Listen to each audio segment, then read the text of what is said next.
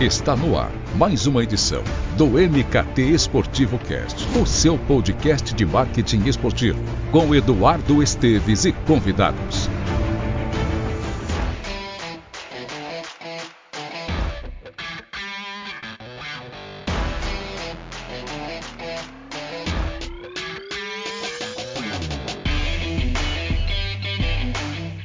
Olá, ouvinte, seja bem-vindo ao primeiro episódio do MKT Esportivo Cast de 2020. Desde já, os meus votos de um excelente ano para você, ouvinte, que todos os seus objetivos sejam alcançados e seja um ano muito positivo no âmbito profissional e pessoal. O podcast do MKT Esportivo trará muitas novidades ao longo desse ano, temas super atuais, novos profissionais, séries novas. A série Case seguirá nesta segunda temporada, enfim, promessa de um MKT Esportivo Cast ainda mais forte neste novo ano que se inicia. Para começar com o pé direito, é claro que eu convidei o Rafael Plastina, um dos executivos mais capacitados e preparados do nosso mercado, para falar sobre tendências para 2020. Essa é a terceira participação do Rafa por aqui, então posso parafrasear o Faustão, falar que ele é sócio deste programa. Então, Rafa, pela terceira vez, seja bem-vindo ao MKT Esportivo Cast e um feliz ano novo. Edu, obrigado. Obrigado pelo carinho, obrigado pelo convite. Um ano maravilhoso para você, cheio de força, energia, não só para você, mas para seus ouvintes também. Que vocês sejam capazes de, com muito entusiasmo, buscarem alcançar os seus objetivos, os seus sonhos, com muita força, porque precisa no país como o Brasil, mas a gente tem que acreditar, a gente tem que confiar, e essa energia, essa vibração do brasileiro pode virar o jogo e fazer com que esse país é, passe a ocupar o lugar que ele merece. Em relação ao programa, é, venho pela terceira vez, virei a quarta, a quinta e a sexta, com o maior prazer do mundo. Você sabe do meu carinho por você, pelo seu trabalho. Então, isso aqui para mim é, é, uma diversão, é um carinho é, e um bate-papo muito gostoso, onde eu sempre aprendo. Vamos juntos sempre. É recíproco, Rafa. Obrigado. Gosto assim, já começamos o ano com otimismo e apesar de é sempre muito delicado, né, tentar prever o que irá acontecer ao longo do ano, mas é fundamental que debatamos alguns pontos importantes da indústria que começaram a ganhar espaço em 2019 que talvez, né, tornem-se protagonistas em 2020.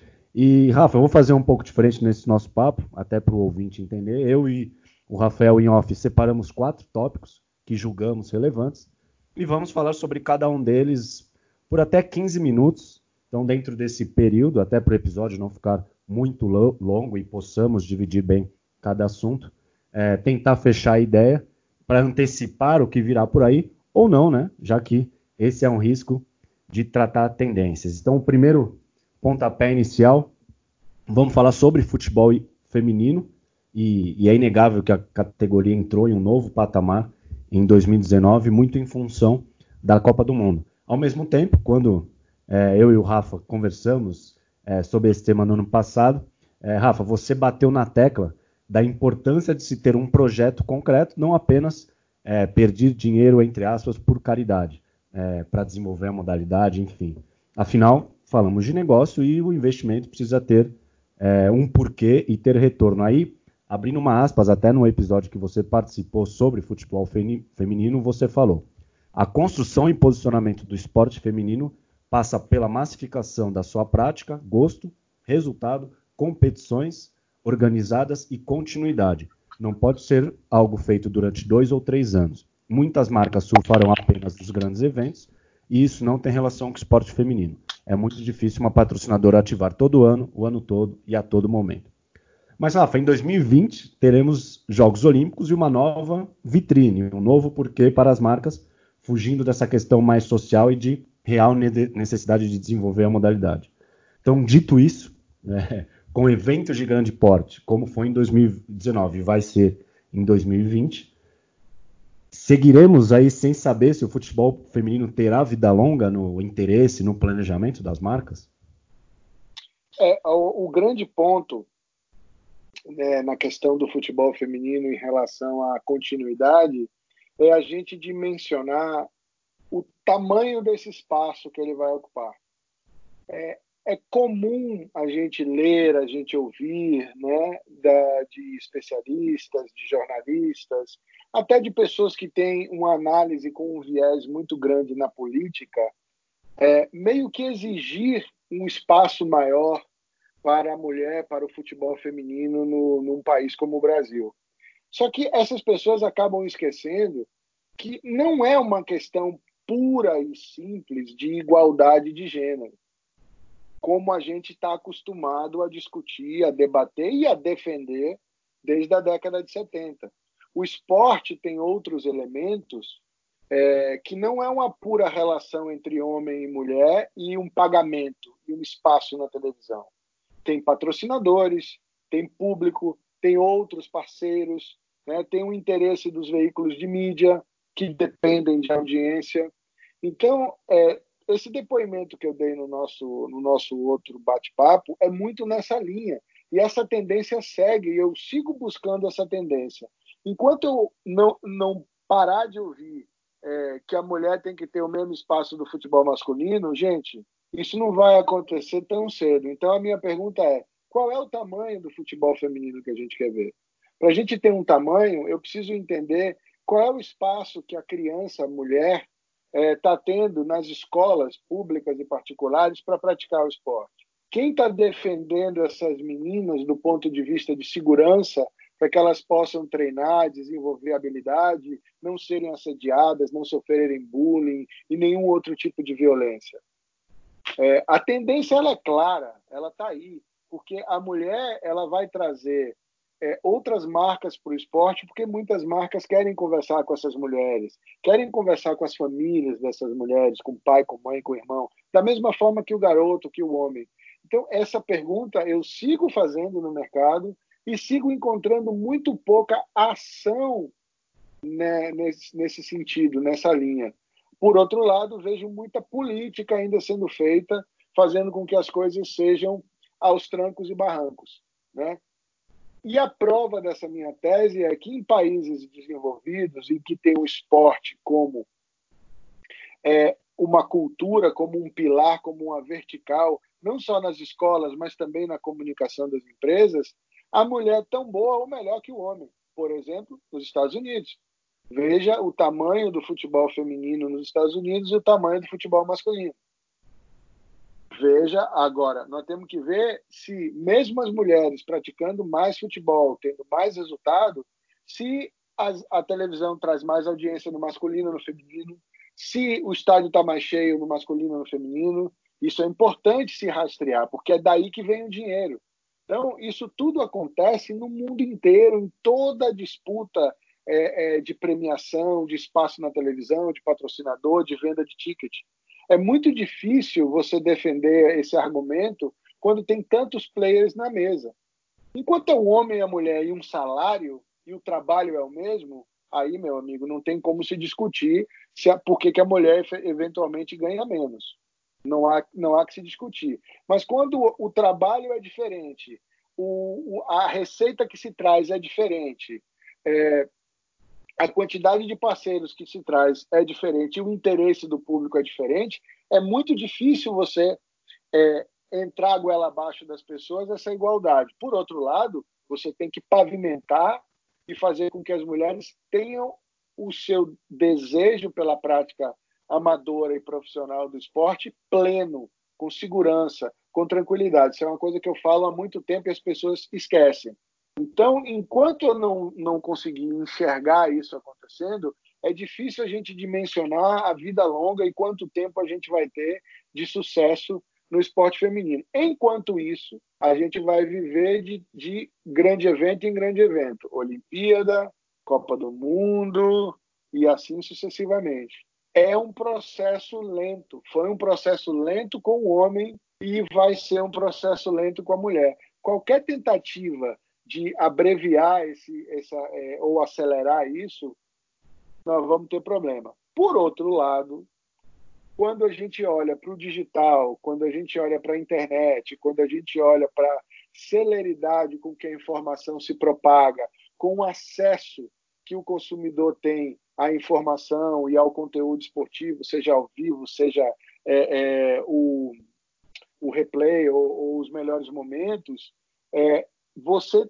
acende uma faísca de dizer, poxa vida, enquanto era só TV aberta e TV por assinatura, era a velocidade de 5 por hora. A mulher pode pegar carona na velocidade de 50 por hora? Pode, desde quando faça o procedimento e o processo certo. A gente precisa pavimentar, repetindo, pavimentar esse chão para que elas entrem, que elas joguem, que elas desenvolvam a sua técnica, desenvolvam a paixão pela prática profissional.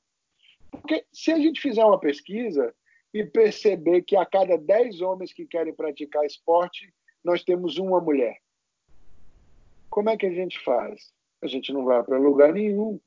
Então, onde está a igualdade aí? Só está a igualdade na hora que você consegue pavimentar e dar chance para todo mundo, que é o que acontece nos Estados Unidos. Então, você vê as mulheres nos Estados Unidos indo tão bem no, na, no atletismo quanto no homem, quanto masculino, o vôlei quanto masculino, o futebol vai melhor no feminino que o masculino e outros esportes também.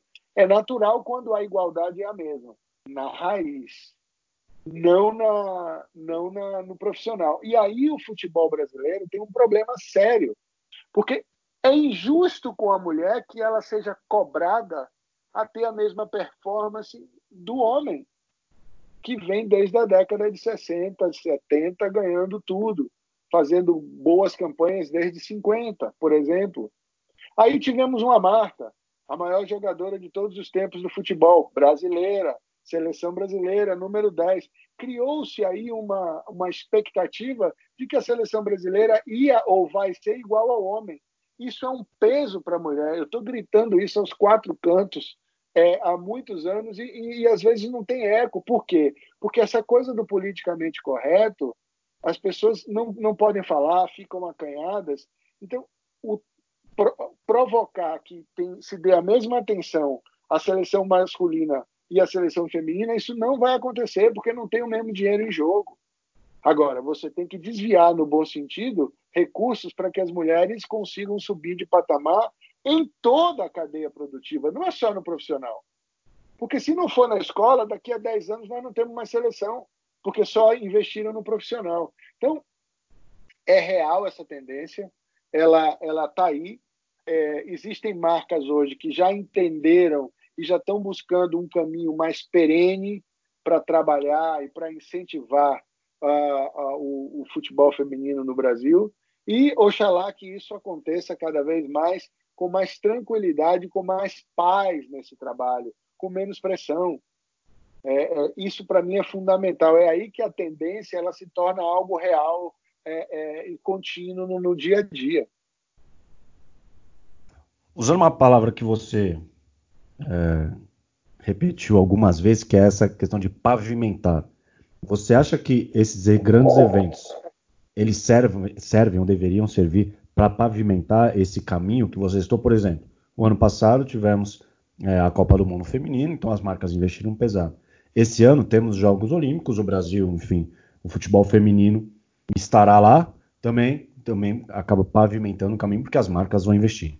Para 2021, que aí olhando para o calendário fala, bom, não temos um, um, grande evento que, que embase o investimento forte que eu vou fazer no futebol feminino, por exemplo.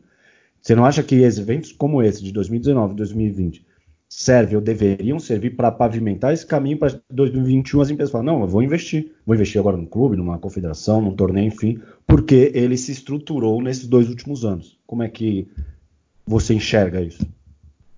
É, eu diria que o grande evento ele é o adorno. Ele é a cor, ele é aquela, aquela coisa do dressing do estádio, ele faz parte do pavimento, ele faz parte da arena, ele faz parte do, do sistema, ele, ele não é desconectado. Tá? É, não adianta nada a gente trabalhar as meninas na base e a seleção brasileira não se classificar para a Copa do Mundo, ou cair na fase de grupos, ou chegar numa semifinal ou até mesmo numa final e sofrer a pressão igual a do homem. Né? Isso, e a gente tem que tirar esse peso e, e, fazer com que o grande evento ele seja a coroação de um trabalho contínuo.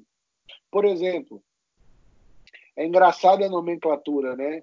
é, as pessoas falam: ah, hoje, esse ano é dia de Olimpíadas. Esse ano é ano de Olimpíadas. Não, esse ano é ano de Jogos Olímpicos. Olimpíadas são os quatro anos. Então, isso, isso explica muito essa tese de continuidade. A Copa do Mundo ela não começa na, na Copa do Mundo. A Copa do Mundo começa na eliminatórias, começa na preparação, começa na observação dos atletas, na utilização dos jovens em jogos amistosos. Copa do Mundo é todo esse processo. Então, analisando por esse ângulo, a Copa do Mundo de futebol feminino faz parte da pavimentação que eu estou falando aqui, não tenha dúvida. Não sei se é a parte mais importante ou a menos importante. Não, não, eu acho que nem cabe a gente aqui nesse momento ir por essa linha, mas é um processo contínuo. E a gente tem que dar a devida importância, a devida proporção e a devida justiça. Não só a justiça naquele evento ali, do, daquele ano, mas a justiça histórica né, da, do, do que é o futebol feminino. Lamentavelmente, Edu, é, no Brasil, por não termos uma cultura de prática esportiva, nós temos uma cultura de mídia esportiva.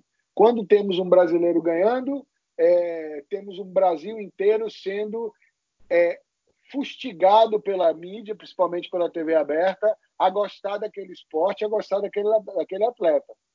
É, foi assim com o automobilismo, o automobilismo nos deu vários campeões, né? culminou com Ayrton Senna, mas tivemos Emerson Fittipaldi, Nelson Piquet e outros campeões, e outros grandes pilotos que não chegaram a ser campeões, mas são muito reconhecidos lá fora e pouco reconhecidos aqui, que prova a minha tese, né? de que nós só gostamos de medalha e não de, de esporte propriamente dito. Então, esse é um ponto fundamental. Na medida em que a gente instaura uma cultura de prática esportiva, seja recreativa, seja amadora, seja profissional, os valores do esporte passam a fazer parte da vida da criança, da vida do futuro adulto, do futuro velhinho, que vai consumir esporte a vida inteira, como é nos Estados Unidos, como é em alguns países da Europa, como é no Japão, como é na Coreia do Sul, na Austrália, na África do Sul, em outros países, até mesmo na Argentina, a cultura esportiva é muito mais é, difundida do ponto de vista de educação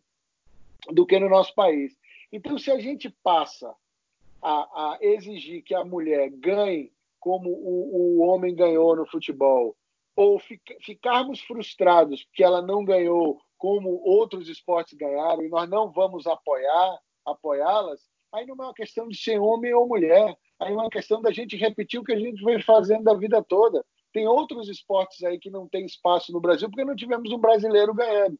Por exemplo, agora temos o Brazilian Storm no, no, surf e todo mundo fala de surf, todo mundo quer saber de surf, todo mundo gosta do brasileiro que ganhou esse ano, gosta do brasileiro que ganhou outro ano, quer saber qual vai ser o brasileiro que vai ganhar ano que vem. Então, essa cultura também tem que mudar. Esse é um trabalho, e é um trabalho também da mídia, porque aí é, um é uma, uma burrice você só apostar no que está ganhando porque você tem aquele pico de audiência ali, e se esse cara sumir, acabou para você como foi no tênis brasileiro. Tivemos o Meligene lá, veio o Guga, e o Guga foi um grande campeão, ganhou três vezes Roland Garros, foi número um do mundo. E o que, que foi feito com o tênis brasileiro? Qual foi a continuidade?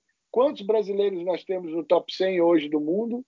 Então, é, é, essa questão ela é vital, ela é fundamental para que qualquer das tendências que a gente converse hoje, ela seja bem sucedida. Nós precisamos trabalhar a paixão, a prática e o conhecimento dos valores do esporte. E no ano de Jogos Olímpicos é muito importante que a gente bata nessa tecla. Seja a gente conversando sobre futebol feminino, sobre streaming, sobre outras tendências que seja, é, é importante porque quanto mais fãs de esporte, quanto mais pessoas que gostam de assistir o esporte pela beleza e pelos valores, e não somente pela vitória, mais consumidor a gente vai ter, mais praticante a gente vai ter e, consequentemente, mais sucesso nós vamos ter dentro das quadras, pistas, etc. Só assim, é só existe esse caminho. Não tem como, como burlar esse caminho do, do sucesso e do fanatismo no bom sentido pelo esporte e, consequentemente, o seu consumo. Perfeito. Agora só uma, uma pitada, porque já quase estouramos o tempo do tópico. É, em 2019, a, a UEFA dividiu os direitos de patrocínio é, para o masculino e feminino e ela acabou fechando com algumas concorrentes justamente por ter dois produtos distintos. Ela assumiu que eram dois produtos diferentes. E aí ela tem Nike, Adidas, Visa e Mastercard, por exemplo, que foram de fato aportes fechados e isso gera o quê? Dinheiro. No futebol brasileiro, as empresas acabam fechando com o time masculino e o feminino, isso quando né, tem, quando entra, acaba sendo um, um complemento do patrocínio. É, eu sei que passa muito pela primeira pergunta que eu te fiz sobre esse tema, mas você acha que em 2020 veremos aportes exclusivos para as equipes femininas? Não que não tenha é, ocorrido em 2019. O Corinthians, o Atlético e o Cruzeiro, acho que eles fecharam só para o time feminino. Mas acredita que possa ser um movimento que ganhe mais corpo este ano? É uma oportunidade que está na mesa. Ah, se vai tomar mais corpo, vai depender agora de um player que a gente não desceu no detalhe sobre o comportamento dele, mas o comportamento dele tem tudo a ver com o que eu falei da cultura esportiva agora há pouco. Vou explicar. Se nós tivéssemos uma cultura esportiva, hoje nós teríamos executivos de marketing, de gestão nas empresas, com uma paixão pelo esporte que não existe hoje no consumidor final. Ao não existir essa paixão e ao não conhecer os valores do esporte, o que o esporte entrega para uma marca, eles optam por toda e qualquer outra forma de comunicação que não o esporte, que é diferente do mercado americano de alguns países na Europa.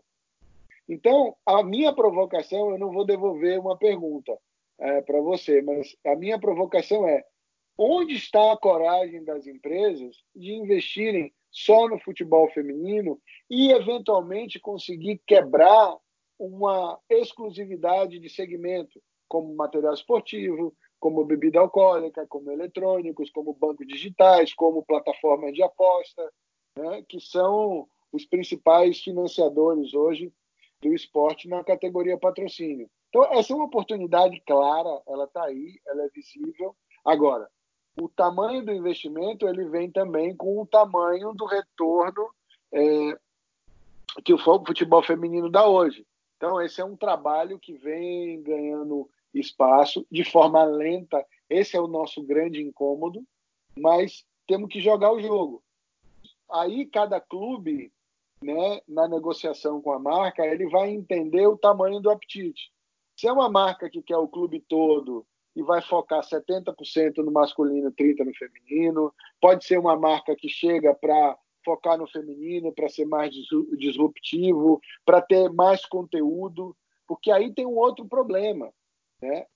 As marcas, elas ainda é muito duro dizer isso, porque a gente tem que repetir isso quase toda vez. As marcas ainda têm é, é, um comportamento preguiçoso, elas ficam é, é pendentes da exposição de mídia, elas ficam pendentes daquela entrega não customizada que o clube oferece é, para a marca, ela não gera um conteúdo especial. Então, a mulher está aí para isso, é um, um, conteúdo fantástico, são cases de superação, é, é, nada ortodoxo na preparação.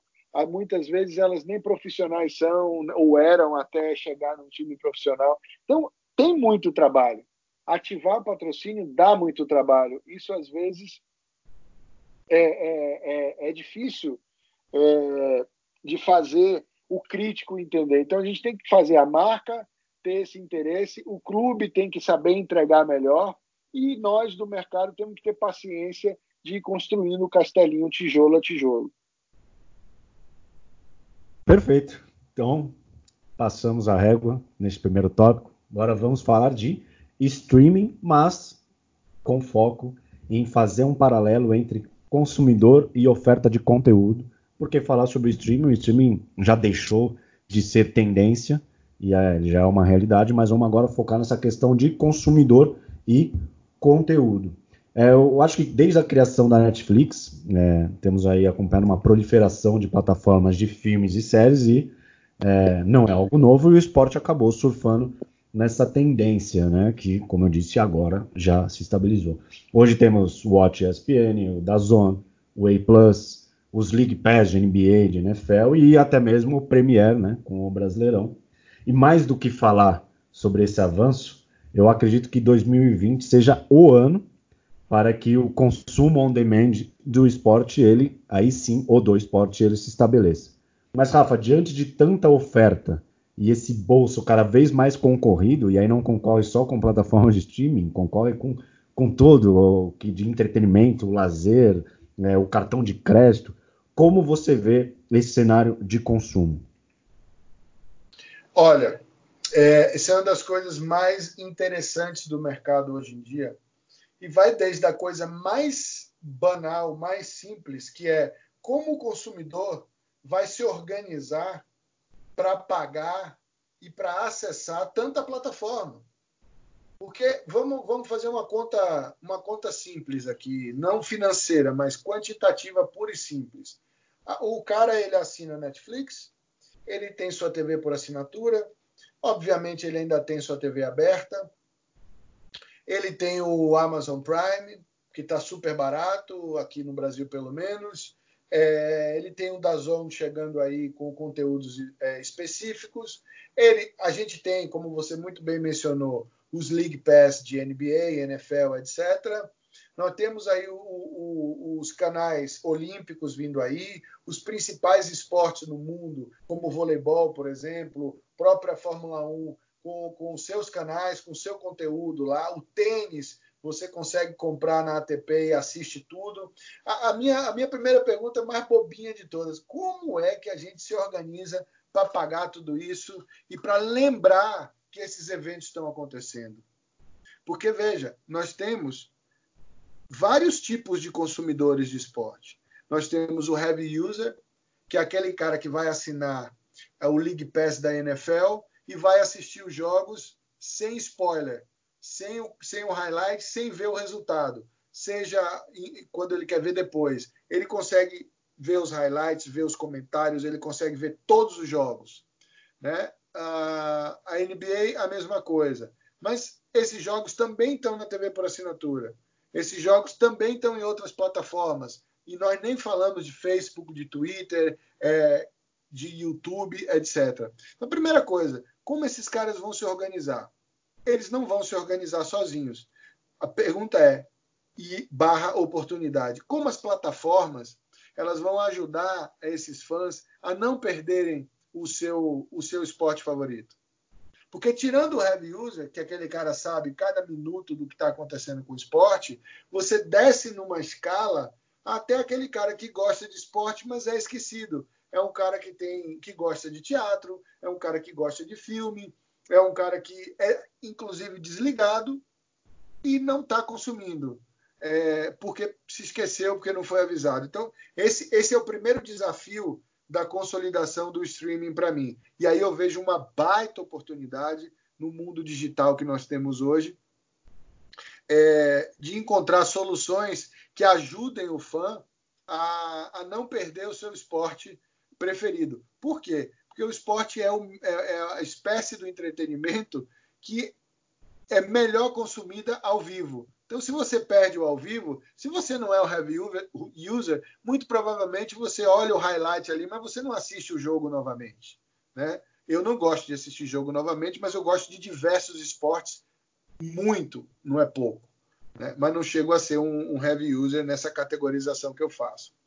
A segunda, a segunda desafio aí do, do streaming, que já se consolidou, você falou muito bem, agora é esperar as janelas de negociação de direitos, porque tem muito contrato de muito, muita coisa grande que só vence em 2024, só vence em 2022. Então, a cada ano nós vamos ter uma onda, e eu acho que é isso que vai alimentar de forma profunda a, a, o streaming em suas plataformas, porque a cada ano nós vamos ter uma reviravolta. A cada ano, uma plataforma como o da Zone pode pegar um baita direito e alavancar os seus consumidores é, num determinado país ou num bloco de países. Mas isso não é tudo, porque isso custa muito dinheiro. Então, tem uma terceira vertente aí, que está ligada à primeira que eu falei, que é o seguinte: como nós vamos tratar bem esse consumidor?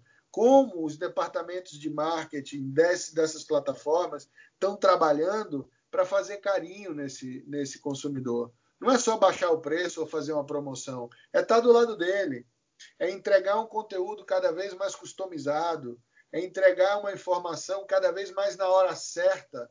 E aí entra o que você fala muito na, nas suas publicações do poder do digital, do poder da informação que está por trás do digital. À medida em que eu entro numa plataforma como o Netflix, como o Dazon, esses caras sabem todo o meu comportamento. Sabem onde eu clico, sabem o que eu vejo, sabem que horas eu entro, que horas eu saio, quanto tempo eu fico, em que páginas eu vou, o que, que eu assisto. Então, tem que ter um contra-ataque do bem aí para esse cara me servir mais. Vou dar um exemplo pessoal. Eu odeio spam. Mas se tem um spam que eu vejo, é o spam do Netflix porque sempre tem alguma coisa que o cara acerta para mim. É inacreditável. Sempre tem um filme que eu não vi por alguma razão, ou que é um lançamento, que ele me lembra de, de assistir. Então, isso é um detalhe bobo. Eles podem ir muito mais longe. Então, primeira coisa, é, como fazer esse cara não sair da plataforma e não perder o esporte ao vivo?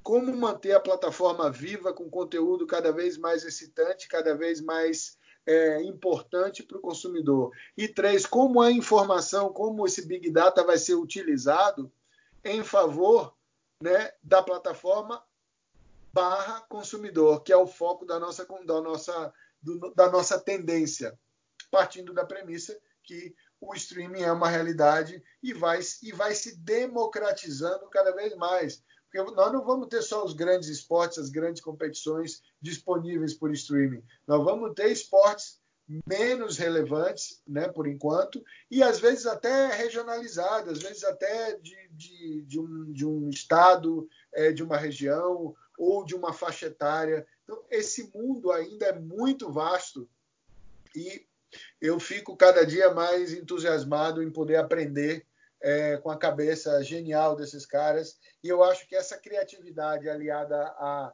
à preocupação com o consumidor e à utilização dos dados, eu acho que essa é a equação de sucesso é, para as plataformas. Quem melhor usar esse trinômio vai, vai vencer, não por pouco tempo, vai vencer por muito tempo. E o, você citou a questão do preço, o, o Dazone ele diminuiu o preço, né? Porque ele sabe que se trata de um mercado bem concorrido e quando eu divulguei isso, é, eu, de verdade, eu perdi as contas de quantas pessoas falaram que agora sim iam conseguir investir, porque começou com um preço elevado e aí de novo elevado para os padrões é, de mercado brasileiro e também dessa da grande oferta. É, e até por conta dos playoffs da NFL, é, o Watch o ESPN figurou no Trending Topics do Twitter, porque muita gente reclamando da qualidade da imagem que travava a todo momento. É, eu acho que pensar no consumo dessas plataformas sob a ótica do consumidor, como a gente tem feito, seja esse grande debate de, de 2020, é, na entrega do serviço, na qualidade da transmissão, é, pensar também em preço, dada a grande oferta que tem, mas que, como você falou, não seja o principal, claro é, quais ligas, quais produtos você oferece, quais conteúdos originais também, é, além das próprias transmissões.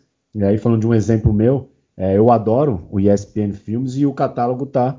É, o Watch ESPN ele oferece. Então, esse material complementar também é fundamental para muitos fãs e isso passa por conhecê-los, né? Por essa data que você também citou. É, precisa pensar no produto, nos dados e entender os anseios do público. Por isso que eu quis que a gente, né, em comum acordo, falou sobre isso. Vamos falar sobre streaming? Vamos. Mas vamos falar sobre a ótica de consumo, não mais no, no avanço, em plataformas que vão surgir. Não, vamos pensar agora nesse, nesse consumo.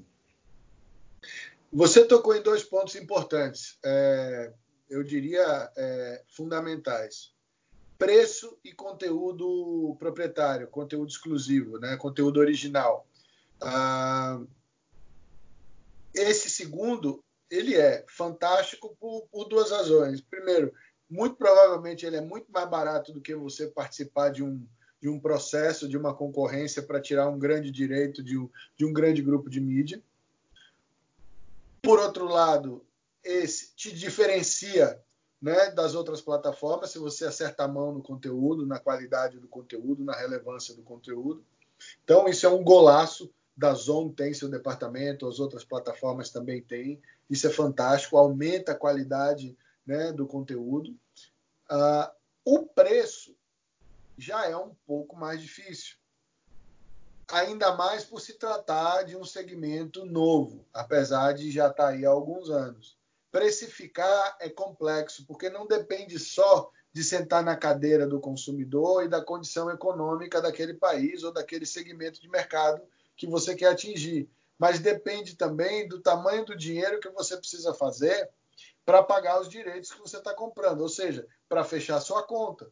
Até mesmo para você demonstrar para o investidor que você tem um potencial de receita que vale a pena ele investir mais um bilhão de dólares naquela plataforma. Então, esse é outro, outro, outro mar fantástico de se navegar, porque é rico demais, é muita inteligência, é muito conteúdo, né? é muita experiência envolvida, é muito risco envolvido. Mas uma coisa esses caras não podem ser, é engessados. Então, se uma política de preço efetivamente não está funcionando, eu acho que ela tem que ser mudada e ela tem que enfrentar todos os desafios, todas as críticas que vêm nessa mudança. Então, a, a citação que você fez em relação ao Dazon é fantástico, porque os caras foram lá, perceberam a oportunidade e mudaram. E aí eu acho que cabe a gente aplaudir, porque está está liderando um, um caminho no mercado que pode ser benéfico para o consumidor. Vou citar um exemplo, de novo, pessoal. É, eu vou fazer uma migração na minha telefonia móvel porque uma determinada é, operadora está oferecendo algo que me interessa muito a um preço igual ao que eu pago hoje. Valeu a pena eu fazer essa migração. Eles perceberam que oferecer é, determinada coisa dentro de um pacote similar com o que eu tenho hoje, estava atraindo executivos que, por exemplo, viajam muito. Eu fui lá e fiz a migração. Vou pagar cinco reais mais caro nos próximos 12 meses do que eu pagava na outra operadora. Então, isso é compor o produto, isso é pesquisar, isso tudo vem de dados. Claro que eles estão usando a capilaridade global que eles têm para formar produtos, mas aí uma ESPN faz a mesma coisa, com a capilaridade que ela tem no mundo, com a força de compra que ela tem. Então há uma similaridade muito grande. Então, do ponto de vista de consumidor, eu acho que a gente tem que incentivar essa capacidade e essa agilidade de mudança das plataformas, apontar essa tendência e aplaudir essa tendência, porque o consumidor, no final, vai ser beneficiado. Então, em um determinado momento, a assinatura vai ficar um pouco mais barata. Eu acho, e aí para fechar esse tema ou levantar a bola para você, há uns quatro anos é, eu vi uma entrevista, salvo engano, de um dos principais executivos da ESPN, e ele disse na passagem dessa entrevista que é possível hoje vender um pacote mensal à la carte não é nem pacote, é vender à la carte e você fechar a sua conta mês a mês. Então você vai lá e compra, olha, eu não quero sua grade inteira, eu só quero NFL, NBA, é, NASCAR e Fórmula 1. Quanto custa isso? Ah, isso vai custar 4 dólares e 95. Ah, mas eu quero acrescentar aqui a NHL, eu quero acrescentar a La Liga, quero acrescentar, sei lá, é, o Brasileirão Série A. Ah, isso vai custar 7,99 imaginemos que o Brasileirão Série A tivesse na plataforma da ESPN, só a título de ilustração. Então, essa venda é, à la carte, que é a mais justa de todas, porque você só está pagando ali efetivamente para o que você quer consumir, os grandes executivos já sabem que isso é possível. Então, se você quiser olhar lá na frente, daqui a cinco anos, seis anos, isso pode ser uma coisa real em termos de volume Pode ser que já exista em uma operadora ou outra alguma coisa muito embrionária, mas em larga escala pode ser que daqui a cinco anos já exista. E toda essa discussão que a gente está tendo hoje de preço é, estanque, né, de preço é, é, duro de, de, uma mensalidade, pode ser que nem exista mais, dada é o dinamismo é, de, dessa indústria. Então, fica aqui uma, uma tendência da tendência né, que eu acredito muito que, que o consumidor pode ser mais beneficiário ainda no futuro muito próximo. Perfeito. Vamos para o próximo tema, que é seguindo aí nesse campo digital, será patrocínio no ambiente online, como monetizar a base de fãs. E em 2019 eu perdi as contas de quantas vezes né, eu divulguei um acordo de um clube europeu que contemplava apenas as redes sociais. E também, mais para o final do ano, as iniciativas do Barcelona e do Real Madrid, que lançaram categorias de conteúdo no Facebook pagas, e o Liverpool, que também lançou planos de assinatura no YouTube. Então você paga por conteúdo exclusivo. É, então lá fora já é uma realidade, dado o alcance global desses clubes é, e também o elevado número de seguidores que eles têm. Enquanto isso, no Brasil, os posts, entre aspas, patrocinados, eles acabam se dando de uma maneira mais tímida, né, perdida em meio a tantas outras postagens, é, e figura também contra uma, como uma contrapartida de um patrocínio de camisa, que quando são publicados é, acaba fugindo completamente do objetivo é, raiz né, do digital, que é buscar o engajamento do torcedor, que o torcedor acaba interagindo, xingando, é, com algum meme, enfim, ele nem, nem sequer lê o conteúdo daquela publicação. Então, a marca fecha com o clube e ter post num Twitter, por exemplo, acaba sendo parte da entrega, algo secundário e muito pouco mensurável. No fim, eu imagino, né, olhando de fora, que o departamento de comunicação ele deve pedir o número de envolvimento, alcance, as impressões e coloca no relatório e pronto. Ah, você acha que daremos é, algum passo nesse âmbito? Você acha que conseguiremos fechar aportes que contemplem o digital e seja algo muito mais mensurável? Aí, enfim, aí claro que dependeria do objetivo da marca, mas é, sairemos de mera contrapartida de uniforme para algo muito mais focado e exclusivo? Eu acho que sim. Ah, acredito de verdade que sim, na medida em que é, todo esse aparato digital que existe hoje, toda a forma de medir, de controlar o engajamento. Nós tivemos um produto na Sport Track é, para alguns clientes, monitorando o comportamento de 40 clubes, nove confederações. Uh, isso, isso, isso hoje não é difícil. Você entender, é, tem várias ferramentas que fazem esse trabalho, mas precisa de uma cerejinha no bolo precisa de um trabalho de conexão com venda. Não é só monitorar a performance de um post é, patrocinado, porque você bem falou, ele pode ter um baita engajamento e esse engajamento ser majoritariamente composto por xingamento e ofensas, não só o clube, mas também a marca. É possível. Mas quando a marca consegue rastrear para cada ação comprada para cada conteúdo que ela gera junto com seu parceiro no digital, o que ele efetivamente conseguiu vender, aí você tem um mundo ideal. Porque você, com a inteligência e com as ferramentas que existem hoje, você pode separar o joio do trigo, do positivo do negativo, que é igual a X vendas. E aí você, quando fala de, de, de traquear, de monitorar, de ter os KPIs, você aí tem todas as informações na mão. Então vamos dar um exemplo, não é real, mas vamos dar um exemplo possível. Então hoje nós temos os bancos digitais, tá? Os bancos digitais têm pautado a sua relação com os clubes de futebol no Brasil basicamente com um valor em dinheiro e um valor variável que é resultado de venda. Ora, mas ele vende o quê? Conta digital. Poxa vida, mas conta digital como é que você abre? preenchendo um cadastro lá no banco dele, lá no, em algum link, alguma coisa. Esse cara está vindo da onde? Basicamente, do clube, né? Ou da rede social do clube, ou viu a marca do banco no jogo, ou na placa, etc. Tudo isso, por meio de pesquisas digitais e pesquisas de mercado, você consegue rastrear é, e entender de onde está vindo é, é, essa intenção de compra, essa construção é, de marca por meio da visibilidade, seja no digital, seja na, na camisa ou na placa ou no estádio.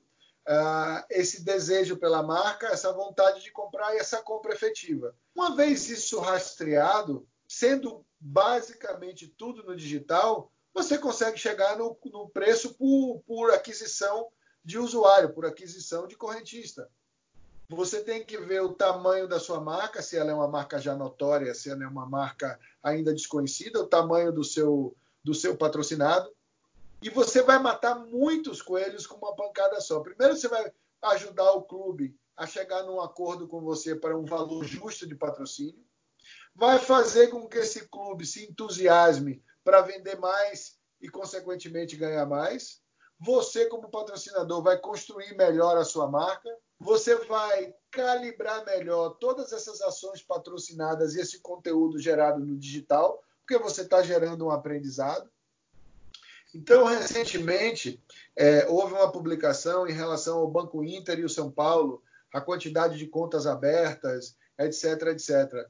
Não há de se falar agora se isso é bom ou ruim, é muito ou pouco. Quem diz isso é quem estabeleceu o sarrafo lá no alto sem ter nenhuma informação prévia ou sem ter nenhuma pesquisa consistente de quanto poderia chegar. Agora esses números estão começando a chegar, porque nós temos quatro, cinco bancos digitais pautando a construção de sua marca no esporte, pautando o avanço dos seus correntistas também no esporte e usando a plataforma digital para aquisição desses usuários.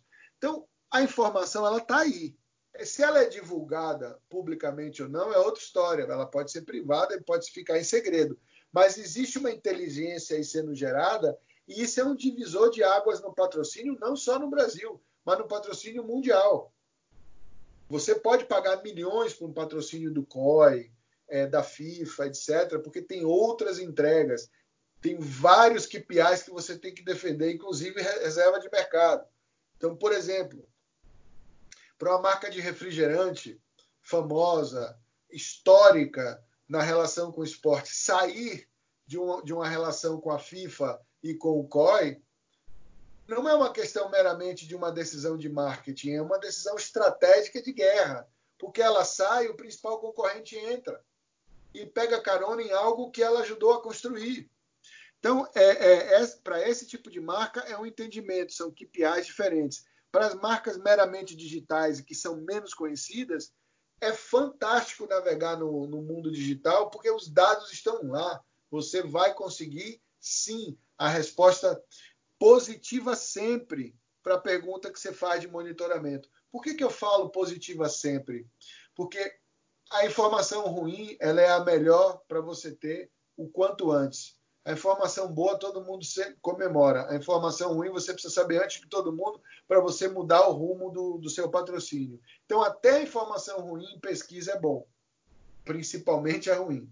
Porque a boa, às vezes, a gente vai vai passando, vai atropelando, porque as vendas estão de vento em popa. E o digital te traz tudo isso na mão com uma acuracidade muito grande. Então essa tendência, ela é uma bomba positiva para o futebol, para o esporte brasileiro nos próximos anos, porque a gente precisa desse investimento e a gente precisa crescer e a gente precisa dessa informação norteando as negociações de patrocínio e as estratégias comerciais e de ativação da relação de, de patrocinador patrocinado num futuro muito próximo. Então essa essa tendência ela ela é, a, ela, é, ela, é, ela é mais fácil, ela é mais inflamável e é que ela vai precisar mais de inteligência e a inteligência está aí, os dados estão aí e cada vez mais, graças a Deus, a gente tem também profissionais capacitados para digerir esses dados e gerar estratégia, inteligência e insights para as marcas e para os clubes e para os eventos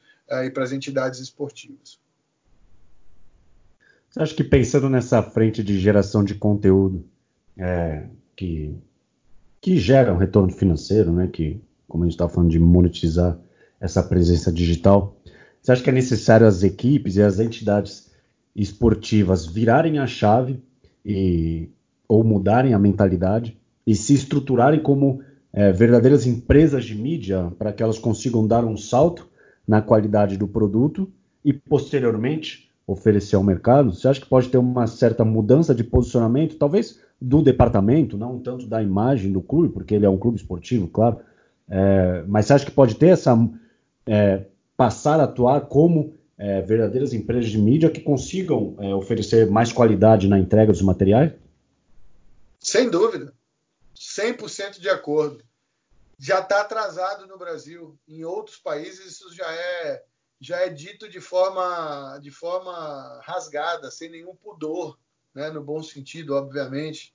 É, sim, tem que ser, porque é, quem melhor conhece a mídia futebol, vôlei, basquete é o vôlei, o futebol é o basquete. Essas empresas, essas entidades esportivas, esses clubes, essas competições, elas têm que se encher de profissionais capacitados para gerir como mídia, para gerar esse conteúdo, para monitorar esse resultado e para mostrar para o parceiro, olha aqui, ó, olha quem você era, quem você é hoje e o que a gente entregou para você. Sem dúvida alguma. E multiplataforma. Tem o conteúdo para TV aberta, para TV fechada, para pra, as plataformas digitais, para as redes sociais. Né? Então, é, é, é, não, não tem contraindicação aí, ao contrário. É, é mais uma agência, é mais um grupo de pessoas pautadas em dados, em criatividade, gerando estratégia insights para a marca. Se não está falando direto com a marca, está falando com a agência de publicidade da marca, ou até mesmo com a agência de, de marketing esportivo da marca, melhor ainda. É todo mundo imbuído no mesmo objetivo. Então, eu diria que, que essa sua sugestão é, ela é 100% verdadeira. Já está atrasada. Essa é, é a ressalva. Já, quem saiu na frente, saiu. E vai nadar de braçada. Então, os outros têm que vir atrás e têm que correr atrás de um certo prejuízo. Não, o legal é que essa, esse pensamento já é, já é ativado pela NBA há muitos anos e foi legal que até eu vi um, é, eu li uma matéria, acho que foi na Forbes o ano passado, sobre isso. Eles já se assumem como uma empresa de entretenimento, de mídia, justamente porque tem, aí pegando o carona que você falou, essa entrega multiplataforma. E, e o curioso é que, para mim, o case máximo de sucesso no digital aqui no Brasil é o NBB. E é basquete, não é futebol, né? É uma equipe, é, é um, não é uma equipe esportiva, é um torneio. E é, e é incrível como as marcas elas apostam forte nos perfis da, li, da liga, com hashtags exclusivas, vídeos, séries, branded content, que aí é uma forma de monetização. E por quê? Porque eu vejo que lá tem um trabalho 360 graus, que prioriza o engajamento, não a, somente a visibilidade. Existe integração entre as plataformas, elas se conversam, a transmissão por streaming, como você citou, ela é no Dazone, no Twitch, no Facebook, no Twitter e também na TV aberta, na TV fechada. Ela conta com a participação dos usuários, que todos esses canais eles, eles convidam a audiência, claro, porque eles precisam ter retorno, enfim. Então é engraçado como lá fora a NBA se assume dessa maneira e para mim, na minha modesta opinião, o NBB para mim aqui é esse case de sucesso absoluto. E aí se não ganham milhões de reais, porém eles têm um trabalho muito bem feito e eles fortaleceram de maneira incrível ao longo de 2019 os perfis. E eu acho que eles vão colher frutos ainda maiores em 2020. Essa parceria com Twitch, que é uma plataforma aí de gamer, é, só é, ratifica o sucesso dessa estratégia. Não sei se você pensa também igual nessa questão de achar o NBB um case de sucesso. Não é, não tenha dúvida, é sim um case de sucesso. É, pegam carona na, na NBA, não é um demérito, porque eles poderiam pegar carona na NBA e não terem competência de transformar o NBB no sucesso, mas eles têm e transformaram, né? E melhor ainda, não só transformaram, mas vem fazendo um trabalho de crescimento constante há alguns anos, que é o que a gente defende a todo momento. Nenhum trabalho no esporte, seja ele qual for, seja para você formar um atleta garotinho, seja para você construir ou melhorar ou mudar a imagem de uma marca patrocinadora, acontece sem o decurso do tempo. Você precisa de vários anos para que isso aconteça. Então, esse é o grande barato do NBB. Ah, os críticos podem dizer, ah, mas os caras pegaram, estão copiando a NBA. Beleza, mas é, não necessariamente estão copiando a NBA, mas tem competência para entregar algo muito bacana e construir contratos duradouros. E como você falou, colocaram os canais para competir entre si, para chamar a audiência. Então, eles colocaram os canais para propagar o NBB. E olha o sucesso aí, né? chegando cada vez mais longe com esse contrato com o Twitch, etc. Né? Pensando um pouco naquele público que a gente já falou aqui, dentro da, dentro da, da régua de, de consumidores, não tem só faixa etária, tem níveis de consumo. Então o Twitch vai trazer o NBB para um público mais jovem, para uma molecada que está fazendo, está jogando, que está com outra linguagem. Então, até nisso, os caras estão preocupados. Então, sim, você tem toda a razão. O NBB é um, um grande sucesso. É, com profissionais competentes, gabaritados e adquirindo experiência a cada dia é, é, no mercado nacional e internacional também, porque aí essa troca de, de inteligência, de conteúdo, é, de aprendizado e de experiência que eles têm com a, com a NBA é, é, fantástica e alimenta é, a cada alimenta cada avanço que eles fazem no mercado nacional. Oxalá que outros, outros esportes e até o próprio futebol aprenda a, a proteger, a gerar seu conteúdo e as suas mídias, como o NBB está fazendo no Brasil. Perfeito. Agora acho que o último tema, é, que outra tendência que certamente teremos muitas novidades este ano, é em relação ao mercado de apostas. A entrada de, das apostas esportivas certamente é, vai elevar os valores investidos no esporte, aí naturalmente, especialmente no, no futebol, e saiu uma estimativa no ano passado da entrada de 100 milhões de reais só na Série A do Brasileirão esse ano. Por outro lado, Rafa, hoje é, você não tem nenhuma das 10 maiores empresas de apostas do mundo patrocinando os nossos clubes. Para 2020, você acredita que esses players maiores eles irão esperar apenas a regulamentação para ver se o mercado brasileiro será atraente ou não? Ou você acredita que essa regulamentação fará com que as empresas sintam o país em 2020 e elas façam investimentos menores para ganhar força em 2021? Como é que você vê o cenário de apostas é, que ganhou uma, uma força, digamos, secundária com, com empresas menores, é verdade, não vimos as gigantes ainda no nosso país. Então, como você vê apostas para 2020? Bom, é, sem dúvida alguma, nós precisamos da regulamentação. É, é, natural que os grandes players eles não entrem é, como boi de piranha. É, eles têm maior poder de compra, eles podem chegar depois da regulamentação, já entendendo melhor para que lado vai o mercado brasileiro. Isso é natural, isso acontece em outras indústrias também. Né? É, as marcas menores que eventualmente conseguem ser mais ágeis, né? ou que têm acesso a um capital é, de oportunidade, porque abriu o Brasil né, uma estrela digital, e é verdade, o Brasil é uma estrela digital, uh, elas vêm e vão queimando um dinheiro aqui na frente, construindo marca, queimando no sentido de, de, de antecipar, não de perder. Tá? Então eu vejo isso com naturalidade. Uh, acho que esses grandes players, eles têm informação privilegiada de dados, eles sabem efetivamente o potencial do, do mercado brasileiro, o quanto ele pode, ele pode crescer nos próximos anos. A regulamentação, ela é sim uma barreira, ela precisa acontecer. Uh, mas, por outro lado, é uma realidade a aposta. Tem muito brasileiro que aposta em plataformas internacionais usando cartão de crédito uh, internacional. Tem um monte de gente que não tem cartão internacional, muita gente ainda que não tem nem cartão. Então, esse é um mercado que vai crescer.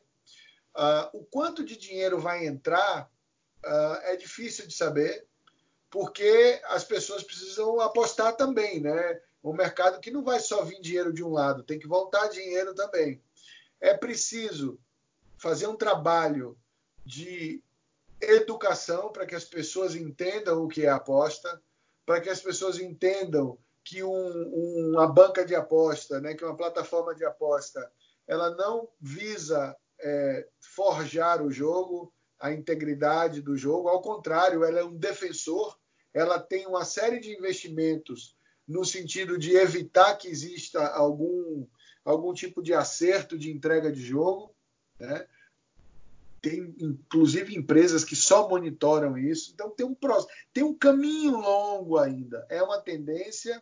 Muita gente já está aqui investindo. O brasileiro já tem uma certa familiaridade, é, mas tem que educar também os tipos de aposta que existem, os tipos de aposta que o mercado brasileiro vai aceitar, né, segundo a legislação. Então eu vejo ainda um pouco de, de, de é, um pouco embrionário ainda, há um caminho pela frente, mas é real. Existe o investimento, existem empresas já investindo, os grandes players ainda estão esperando um pouquinho, vão chegar por aqui, porque nós estamos falando de mais de 200 milhões de potenciais consumidores, num dos principais países do mundo em acesso e tempo é, gasto na internet. Então, é, é, é, falei um monte de coisa meio solta, mas porque é tá meio solto ainda, precisa amarrar. Uh, eu acredito bastante no segmento. Não aposto ainda, mas quero aprender, quero entender como é que, que funciona. Entendo que deva existir também uma preocupação das grandes plataformas de aposta é, em evitar que as pessoas fiquem viciadas na, na aposta. Então, eu acho que já ouvi uma palestra recentemente nessa linha. Existe uma preocupação, existe um controle, um monitoramento desse tipo de situação. Então, na medida em que é, esses caras chegam com capacidade de investimento, com um país que abriu a legislação de forma clara, está regulamentada, o país é uma estrela digital, é, existe a educação, o compartilhamento de conteúdo, o posicionamento correto, de evitar, é, de proteger a integridade do jogo, de proteger a integridade do jogador no sentido dele não se tornar um viciado e, e arruinar famílias e a própria vida, cara, é, é, é mais uma diversão é mais um entretenimento, é mais um segmento grande que entra para financiar o esporte. E ao financiar o esporte, ele aumenta a qualidade do espetáculo, não só no jogo em si, mas na toda a experiência do consumidor na, naquele entorno ali do estádio, da arena, da, dos camarotes, do que se come, do que se bebe. Então eu vejo sim com bons olhos e rezando para que a regulamentação saia o mais rápido possível e da melhor forma possível para que esse investimento chegue de forma segura, tranquila e no intuito de fazer crescer a indústria como um todo. Só para fechar, porque no fim a gente acaba tratando muito no campo né, da suposição, até porque é um mercado que não está 100% é, regulamentado no nosso país. Mas um, um, ponto que eu, que eu julgo fundamental, à medida que, eles, que, as, que esses players possam atuar de maneira 100% legal por aqui, é a necessidade de criar um ambiente de aposta que seja saudável, como você citou, e justo também com todos os apostadores.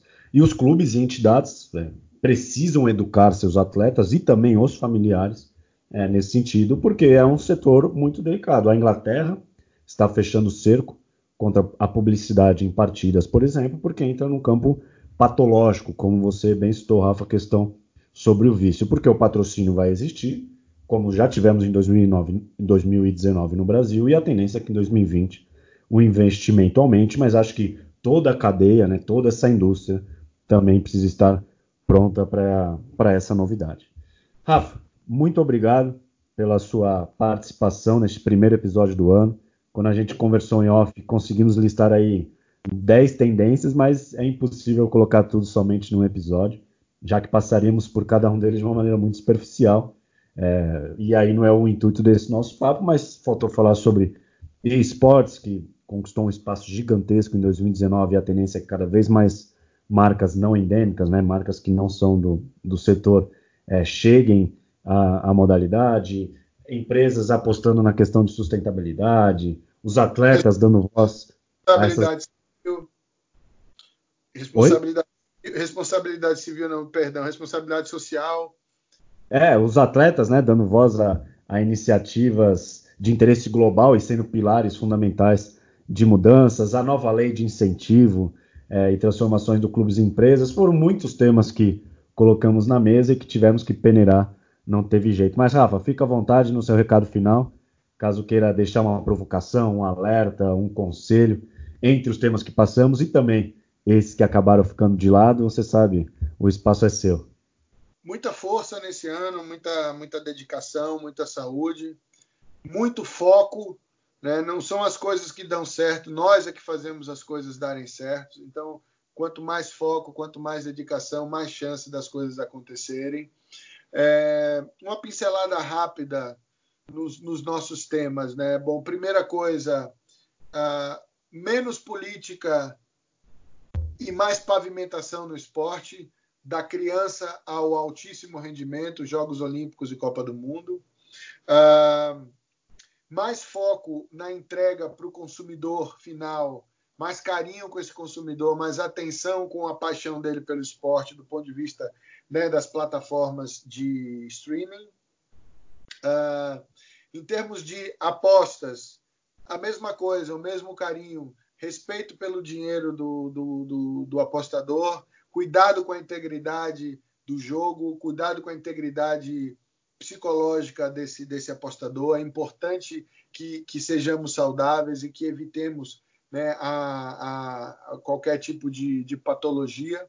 Então, são mensagens assim positivas que eu deixo, uh, que podem nortear aí ações concretas, não só estratégicas, mas táticas também, nesse ano de 2020 para seus ouvintes.